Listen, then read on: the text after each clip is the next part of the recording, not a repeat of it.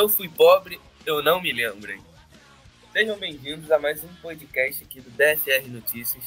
Hoje o time está completo mais uma vez. Estão aqui com o Guilherme e o Doug para falar de muito Botafogo, falar da situação do Pix que finalmente caiu, do avanço da SAF, análise de reforços, falar um pouquinho da base do Botafogo, né, fazendo alusão à seleção brasileira, e também falar da evolução do Matheus, do Erisson, a estreia do Erisson e do Breno, né, que surpreendeu muita gente. Então seja bem-vindo, Gui.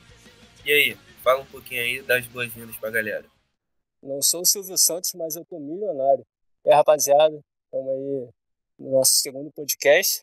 E é isso aí, é notícias. E aí, Doug, dá uns bem-vindos aí pra galera, falar um pouquinho de Botafogo, que finalmente estamos ricos, hein?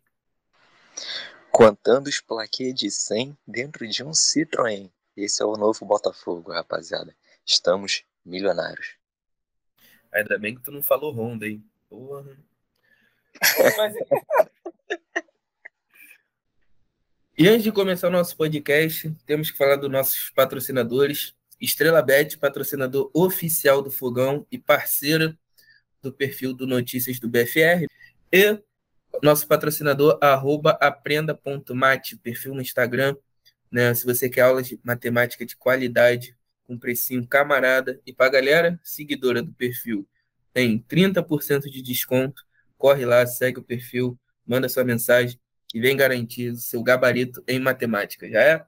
Mas então, vamos lá. Finalmente caiu o Pix, né? 50 milhões na conta do Botafogo, que em 2019 só tinha 33, agora temos 50 milhões e 33 reais. E aí, Gui? Animado aí agora com o Pix do Papai John? Já tô aguardando o anúncio do Cristiano Ronaldo. Parece que ele tá meio infeliz lá fora, né? Daqui a pouco ele chega aí pra gente. É, Papai John com Papai Cris fica uma boa, hein? Bom reserva pro Luiz Fernando no nosso elenco. Mas é importante, falando sério agora, é importante lembrar que parte desse dinheiro, ou até a maior dela, será pago em dívidas, né? Que o elenco do, da Série B terminou o ano sem receber esse atual elenco também está sem receber, apesar de ser, serem valores baixos, né? Tem outras dívidas também a ser pagas, né, Douglas? Sim, tem de funcionários também, dívidas a curto prazo, que é importante aliviar essas dívidas, logo pagar e liberar receita. Mas, assim, não tem só esses 50 milhões, né? É, em 30 dias deve acontecer um outro aporte de 100 milhões quando rolar essa assinatura definitiva.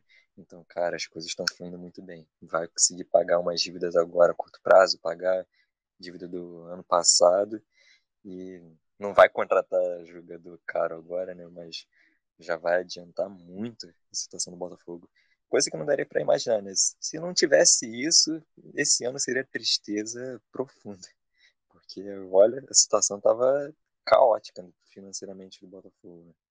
Não, exatamente, né? E para montar um time pro brasileiro, precisa ter um entrosamento, né?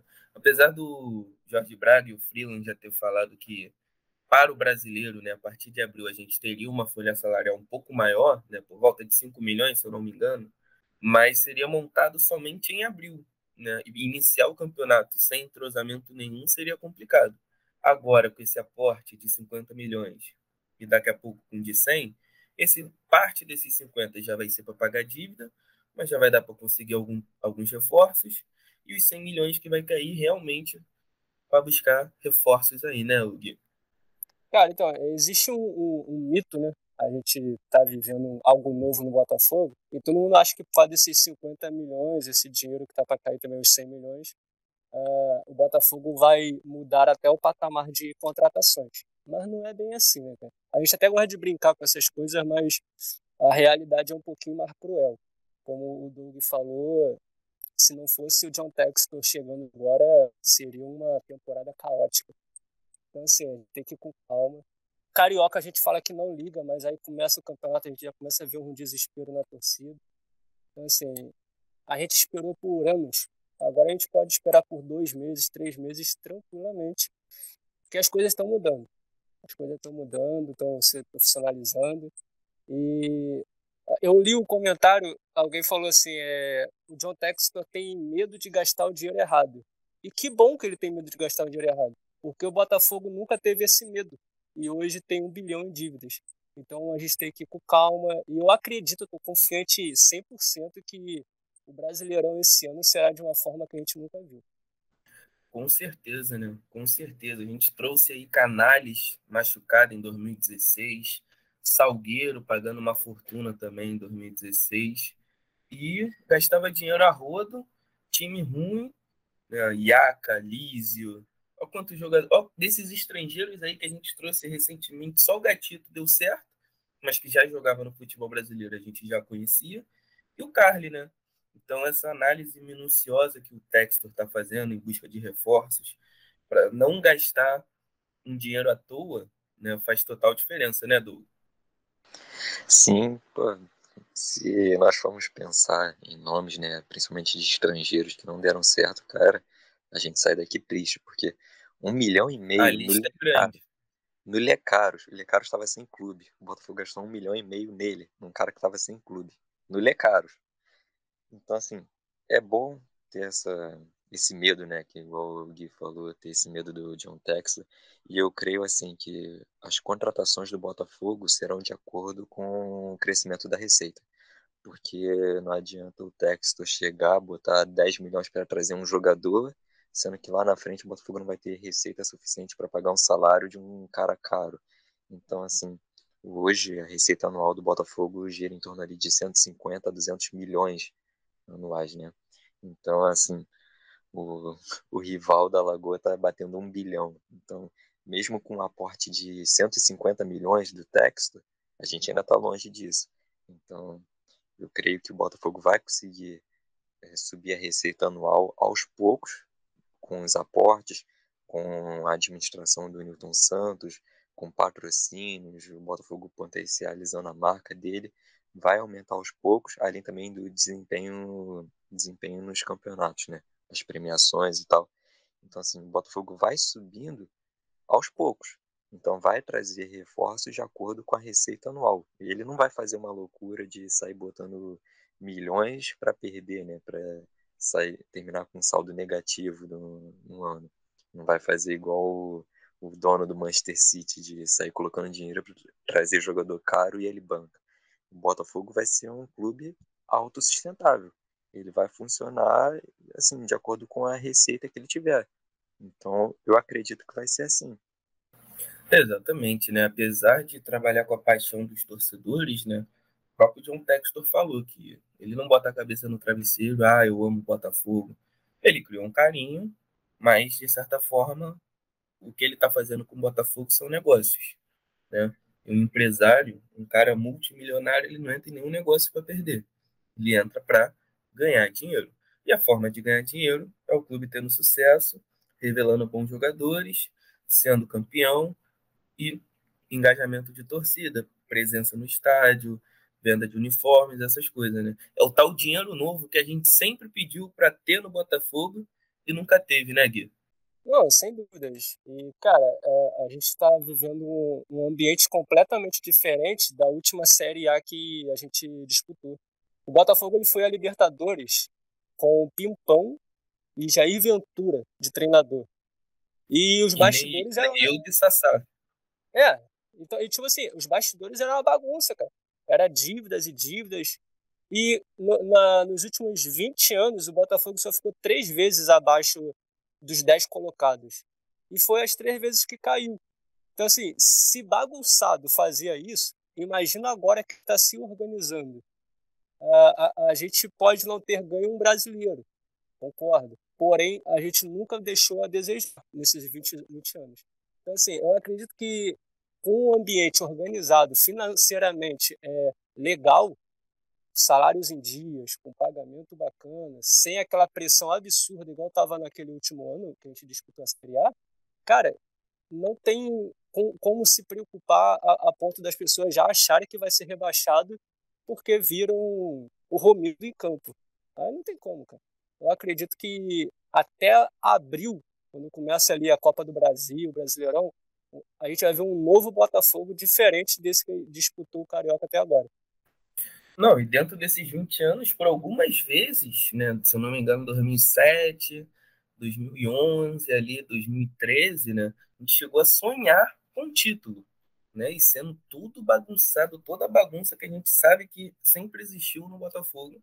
A gente chegou a sonhar com o título, chegou a ser líder por algum tempo do campeonato. Pô, 2011 o título estava na mão do Botafogo, né? O Botafogo conseguiu em sete rodadas, seis rodadas, se eu não me engano, ficar sem vitórias e saiu do título para ficar fora da Libertadores, que na época era G4, né? Então, foi o que você falou. Sempre entrando, quase sempre entrando com a perspectiva de brigar para não cair, a gente nunca fez feio, né? A gente sempre terminou ali acima dos 10 primeiros, né? Normalmente com times feios, né? Mas muitas vezes a camisa sustentava. E nas vezes que a gente terminou abaixo, culminou no rebaixamento, infelizmente. Mas aí, então, esses 50 milhões que entraram no Botafogo não é só para dívida, não é só para contratar jogador, desculpa é para contratar jogador e pagar dívida. Porém, né, ele falou com o Medeiros, né, do canal do Medeiros, que nesse momento, até acontecer a assinatura do contrato definitivo, ele não tem nada a ver com as contratações, né? Ele até comentou assim: não me foi apresentado nenhum acordo financeiro para aprovar qualquer jogador, apenas ideias de jogadores que o setor de futebol gosta. Nesse caso, deve ser o Elkson, o Romero, né? Se eles estão negociando especificamente com algum jogador, ainda não é por minha decisão. Por favor, entenda que eu ainda não sou o proprietário. E o primeiro empréstimo ocorreu apenas hoje, terça-feira. No caso, a gente está gravando na quarta, no caso, ocorreu ontem, no dia 1 de fevereiro.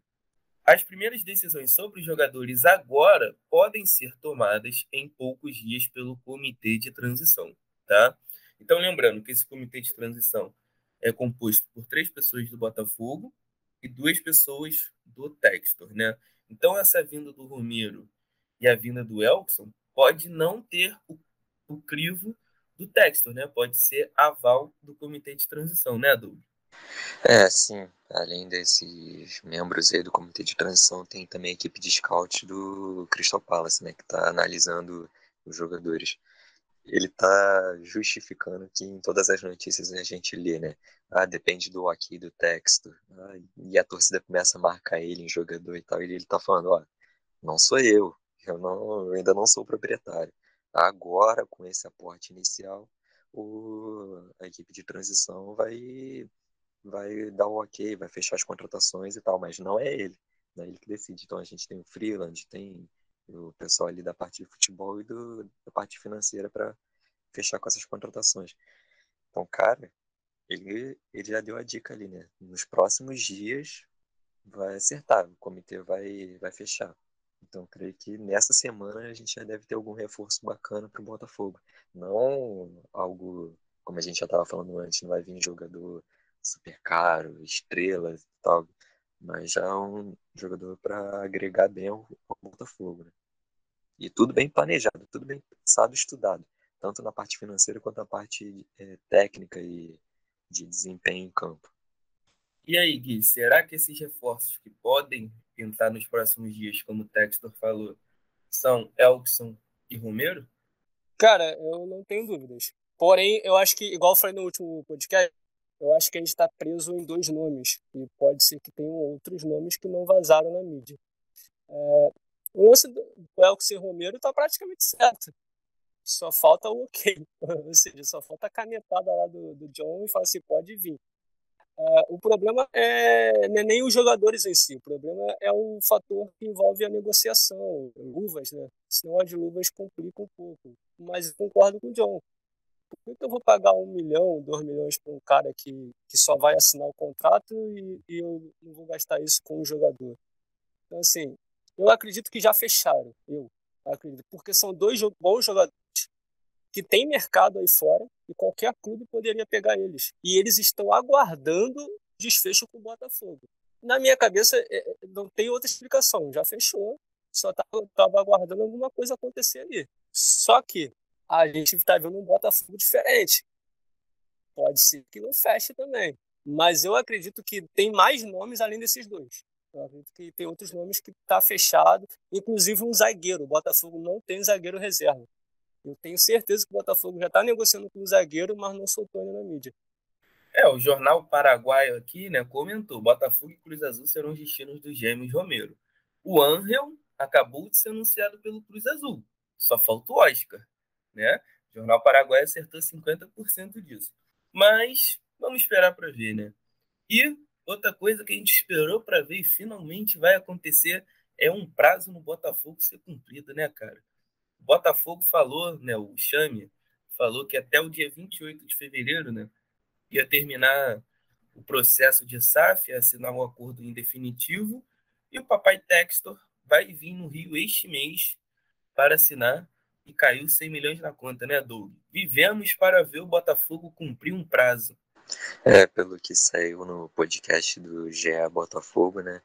É, o Botafogo já está bem avançado também nas transferências dos ativos para a SAF, né? Transferências do, de contratos ativos do clube, do futebol do clube para a SAF. E, cara, quem diria que a gente ouvir, ia ouvir essas duas notícias de que 50 milhões entraram na conta do Botafogo e ainda tinham mais 100 milhões em um mês para entrar na conta do Botafogo.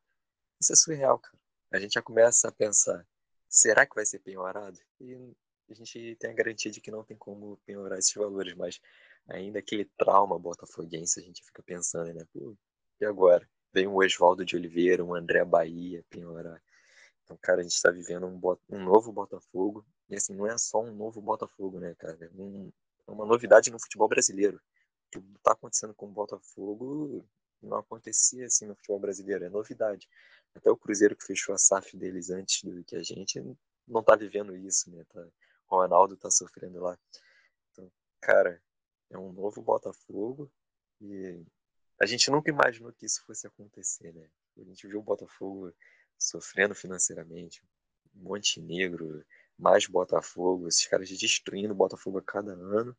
E agora, do nada, em um mês, 150 milhões na conta do Botafogo. Isso assim é, é surreal, parece um sonho. É, como o Durcésio falou, a, a, coisa virou mesmo, né, cara? E essa questão no dinheiro da conta, né, sem o desespero de vender jogador, já faz que o Botafogo mude, né? Porque o Botafogo recusou a oferta de um Salgado e Guaravita da, de um time da Ucrânia pelo Canu, né? O papai Textor quer valorizar o zagueiro, né? Na verdade, a oferta foi de um milhão de euros, cerca de 6 milhões de reais. E a gente sabe que o Canu vale muito mais do que isso, né, Gui? Eu acho que é a segunda vez em um ano que eu vejo o Botafogo re rejeitar oferta por jogador. Né? 150 milhões no Matheus Nascimento. Hoje, como o Douglas falou, a gente vai ter 150 milhões na conta sem vender ninguém. E agora rejeitar o Canu. É, pô, cara, sabe do potencial do é um baita de um atleta. O pessoal até pega no pé dele por, por causa do, do que ele fez, né? Negócio de bicho Cadê e tal, bicho? mas isso. Cadê o bicho? É, mas, cara, isso aí mostra o quão líder ele é. Tinha jogadores ali bem mais velhos, bem mais maduros que ele, mas ele mesmo jovem, sem experiência em, em, em Série A. desorganizado era o Botafogo, né? Porque Não, e ele, ganharam a obrigação. Ali, Sim, mas ele tava ali, ó, botando a cara e mostrando que ele, ele era o líder. E, cara, um zagueiro ser líder, isso é, isso é difícil, porque normalmente o zagueiro é o xerife. Então, a gente vê que o e da idade é um ótimo, dele, né? Pô, um ótimo zagueiro, sem, sem dúvida. Talvez um dos melhores zagueiros depois do, do Dória, que a gente revelou. O, então, assim, tem muita técnica, tem uma boa liderança, é um cara que pode jogar no alto nível na Europa. Então, agora com o John Texton, ele pode até fazer uma ponte, né, jogar no Crystal Palace. Ele pode botar o, o Canu lá mesmo, assim como o, o Red Bull faz, né, com seus times. Eles ficam trocando ali entre países. Então, assim, eu, eu achei, achei bacana. Uh, o Botafogo, com isso, mostrou que não está desesperado por dinheiro. Ele pode esperar e não vai ser qualquer oferta que vai tirar jogador do Botafogo mais não. A gente agora está rico. Exatamente, né? E se fosse isso antigamente, a gente não perderia Glauber, Pimenta, Luiz Henrique a preço de banana, entre outros, né? Que já poderiam estar no Botafogo, ainda estar no Botafogo, se valorizar e a gente conseguir vender por bem mais, né, Douglas? É, e assim, você citou o Glauber e o Pimenta, as vendas deles acho que foram dois, três anos atrás, né? Dois anos, na verdade, acho que foi em 2020. Então, assim, seriam jogadores que estariam prontos hoje para o profissional. O Botafogo não estaria Souza, né? É, ia falar isso, esqueci o cara, Souza. O Souza, às vezes eu vejo alguns jogos dele lá no, no Brugge, lá, certo, no Brugge. O cara joga demais, cara. O Cara, joga demais, demais mesmo. E assim, o Botafogo não está precisando de zagueiro agora no mercado, né? Hum, porque tinha três zagueiros, bons zagueiros, que vieram da base.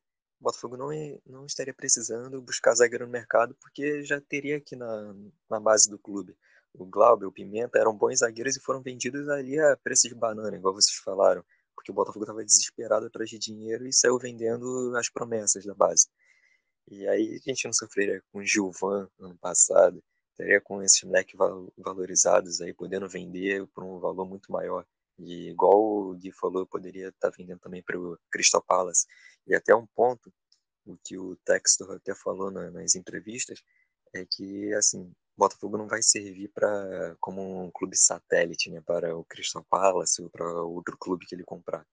Ele, se for vender algum jogador é, do Botafogo para um Crystal Palace, vai vender pelo maior valor possível assim de valorização do jogador. Ah, o jogador custa esse preço, então vai ser vendido é, defendendo os interesses do Botafogo. O Botafogo não vai assim receber um valorzinho churuca e mandar um jogador bom é, quase de graça para o Crystal Palace.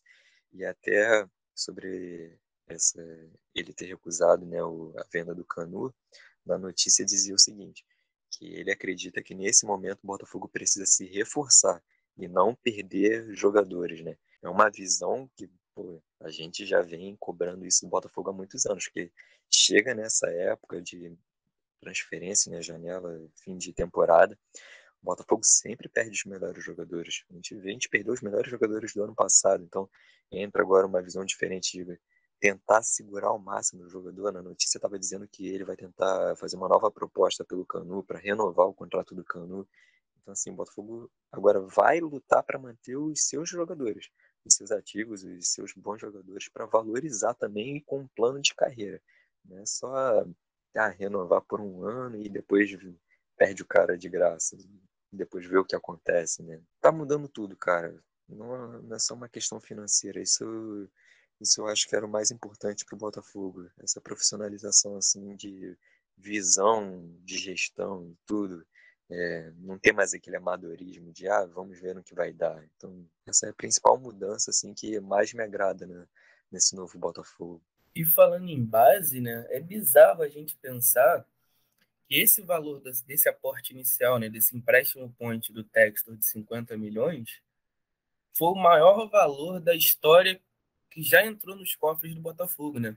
Pensando que na época a maior venda do Botafogo era o Vitinho, né? É o Vitinho, que foi vendido por 30, 30 milhões de reais. Na época, 10 milhões de euros, né? Hoje seria muito mais. Mas se a gente transformar esses valores em reais, respeitando a cotação da sua época, os 50 milhões que entrou, né, agora com o texto, é o maior valor da história que já entrou nos cofres do Botafogo sem vender o jogador. Né? Isso mostra também o quão a nossa base precisa evoluir, precisa crescer para a gente começar a revelar bons jogadores e começar a lucrar com elas, né? Cara, a gente pega a nível mundial, é, qual é o jogador da base que está se destacando? Hum, talvez um Dória, mas no futebol mexicano. Lá ele é ídolo. É, o Luiz Henrique está na, no, no, na França, mas está sendo contestado né, pelo, pelo treinador. Então, assim, qual é o nosso. O Lianco, né? O Lianco, ninguém lembra, mas ele é da base do Botafogo, apesar de ter jogado no São Paulo depois. Mas aí a nível tá brasileiro. No Southampton agora. Então, é, é verdade, ele foi vendido. Aí a nível brasileiro, temos o Vitinho, que foi campeão é, brasileiro, foi campeão da Libertadores, foi campeão de, de outros campeonatos. Temos o, o Gabriel, o volante, eu gostava muito dele, foi tricampeão brasileiro por Palmeiras, Corinthians, né? Então, assim, a nível brasileiro, a gente tem injetado bastante jogadores da base, mas o que chama atenção para a seleção brasileira ou fora tem que jogar bem na Europa. Jogador de carreira sólida na Europa hoje é o, o que joga 10 anos na França, mas é a terceira, divisão.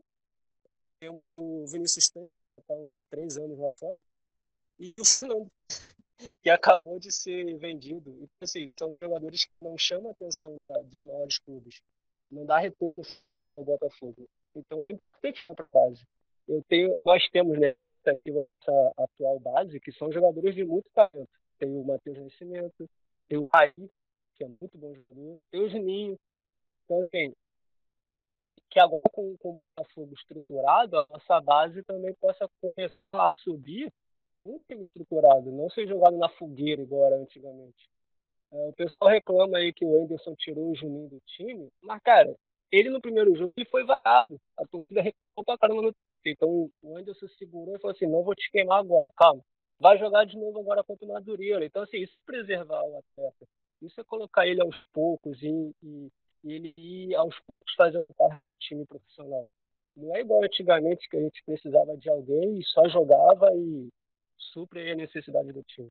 Então, eu acredito que a partir desse ano, o Botafogo vai ter muitas vendas é, de bons atletas para a Europa e a gente vai começar a ver o, o, o, Botafogo injetar mais jogadores na Europa, como acho que só na década de 60 e 70 aconteceu. Já, já existe, é isso lá fora. Então, assim, é um novo Botafogo que estou vendo, inclusive na base.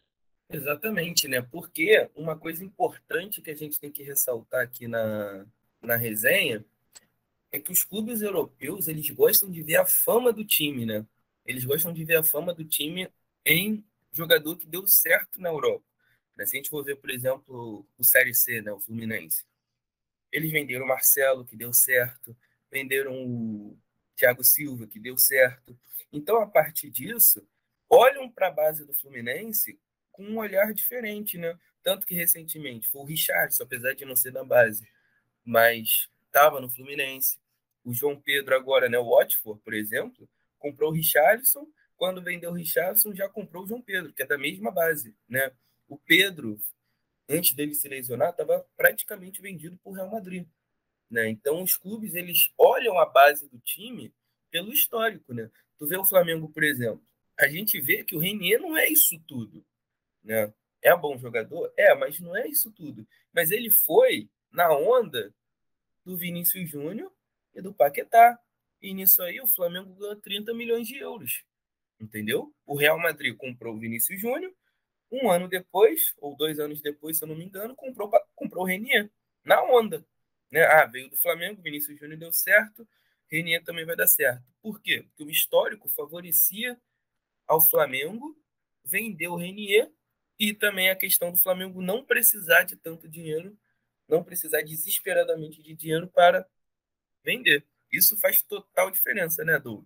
É, como você falou, né, o histórico, a fama ali, né, que a base do clube já tem. Assim, o Botafogo por muitos anos, a base do Botafogo foi conhecida como ali o cemitério de promessas, porque ninguém vingava da base do Botafogo. Isso começou a mudar na, na gestão da Assunção, né? Se tem uma coisa boa que ele fez foi é, é, ajeitar a base do Botafogo, estruturar e revelar bons jogadores. Mas assim, o Guilherme citou bons exemplos de jogadores que o Botafogo perdeu ou de graça ou a preço de banana. O Lianco, Lianco saiu para o São Paulo ali botando o Botafogo na justiça, saiu de graça. O Gabriel também foi para o Palmeiras de graça, botando o Botafogo na justiça. O Vitinho, o Vitinho foi vendido. O falecido Daniel também. Saiu Daniel assim. Também. O Daniel jogava muito, cara. O Daniel, naquele ano de 2014, ele, ele mostrou qualidade, fez até golaço. Assim, o, o Vitinho, ele foi vendido mas foi vendido com o CSK pagando a multa rescisória dele. O Botafogo não, não tinha como segurar. Então, faltou o Botafogo renovar o contrato dele, aumentar a multa, ter esse cuidado. Então, saiu abaixo do que ele valia na época, né? Porque ele tinha um potencial muito maior. E eu, até o Na época, ele era o craque do brasileiro. Pô, aqueles golaços que ele estava fazendo, estava jogando muito e batia de direita esquerda e tudo estava valorizado. O Botafogo estava numa temporada boa, então dava para vender por um valor muito maior. Igual agora mesmo, esses zagueiros aí que o Botafogo vendeu e tudo, o Benevenuto saindo mais barato do que o Marco Antônio custaria para o Botafogo. Então, assim, não faz sentido né, esses valores tão baixos. E como você falou, o, Fluminense, pô, tem o caso dos dois moleques que o Fluminense vendeu para o Manchester City o Kaique, um outro que eu não me lembro o nome, nem chegaram a jogar no profissional direito, já foram vendidos para o City por mais de 100 milhões. E o Botafogo. Os próprios gêmeos, pô. Rafael o, e Fábio. O Flamengo. O Flamengo conseguiu vender o Lincoln por um valor bom. Cara, o Botafogo revela um Lincoln a cada ano. sem sacanagem, o Botafogo consegue revelar jogadores melhores do que o Lincoln e não consegue fazer uma venda boa. Então, assim, precisa estruturar, é, não só, a gente fala de estrutura, não só é, ali um CT e tudo, mas também financeiramente para conseguir segurar esses jogadores. E também na parte da estrutura, né, agora falando de academia, essas coisas, o Guilherme até falou, né, de o jogador subir e ser jogador de leões, né, ser queimado. Pô, o Matheus Nascimento, é, ele assim, ele tem qualidade, mas não tem ainda um porte físico para jogar no profissional. E a gente vê que o cara tem que ainda ganhar corpo, não está pronto fisicamente. Então os moleques da base sobem, sobem com esse déficit físico, coisas assim que outros clubes conseguem preparar porque tem uma estrutura melhor. E o Botafogo tendo agora esse CT para base, tendo agora dinheiro para poder desenvolver essa parte física dos jogadores, pô, vai ser um... a base do Botafogo vai crescer muito, cara. Eu tenho certeza disso. Porque tem, temos talento, mas não temos ainda essa estrutura para para desenvolver o potencial do jogador no que ele pode alcançar, né? Essa, essa estrutura é tão importante que se a gente for pegar o exemplo da, da do Flamengo, é, antes dessa geração de Vinícius Júnior Paquetá, a melhor venda do Flamengo para a Europa, da base, tinha sido Renato Augusto, 6 milhões de euros. Hoje, essa é a décima venda a maior venda. Mas essa era a maior venda do Flamengo. Então, quando eles se organizaram, se estruturaram, pô, hoje eles estão vendendo jogadores a rodo. Pode dar certo, pode não dar certo, mas estão vendendo, eles estão estruturados. É a questão que eu falei do histórico, né, cara? O recente histórico do Flamengo, de jogador que foi vendido, deu certo, cara. Hoje o Paquetá, por exemplo, tá para ir pro PSG. O Vinícius Júnior é o cara do Real Madrid, né? Não precisa ir longe. Por exemplo, Bruno Guimarães, saindo do âmbito Flamengo. Bruno Guimarães foi recusado no Botafogo. Né? Hoje, com essa transferência para o Newcastle, rendeu 50, mais de 50 milhões para o Atlético Paranaense. Entendeu? Então, essa estruturação é extremamente importante, porque se a gente tivesse uma estrutura boa, um scout bom, com certeza o Bruno Guimarães teria ficado no Botafogo. E aí não teria sido teria sido vendido pelo Botafogo, não pelo Atlético Paranaense esses 50 milhões cairia na conta do Botafogo, não do Atlético Paranaense, né?